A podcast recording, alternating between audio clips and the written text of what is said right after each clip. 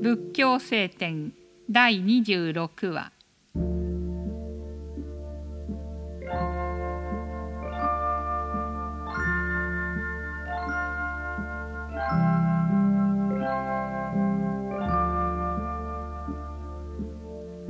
教えを喜ぶ人は心が澄んで心よく眠ることができる。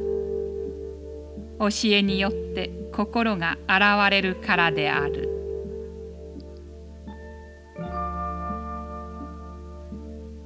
大工が木をまっすぐにし弓師が矢をため直し溝作りが水を導くように。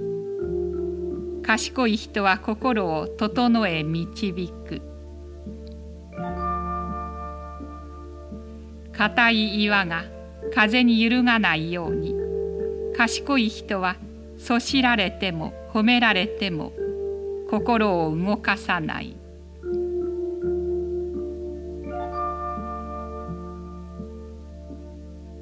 己に勝つのは戦場で千万の敵に勝つよりも優れた勝利である。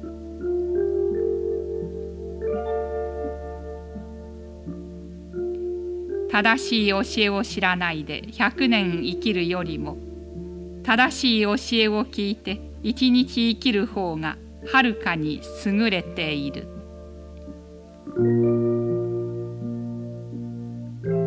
世は常に燃えている。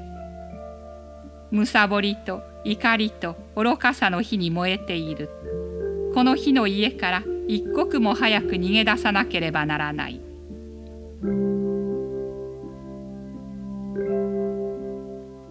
この世はまことに泡のような雲の糸のような汚れを持った亀のようなものである。だから人はそれぞれの尊い心を守らなければならない。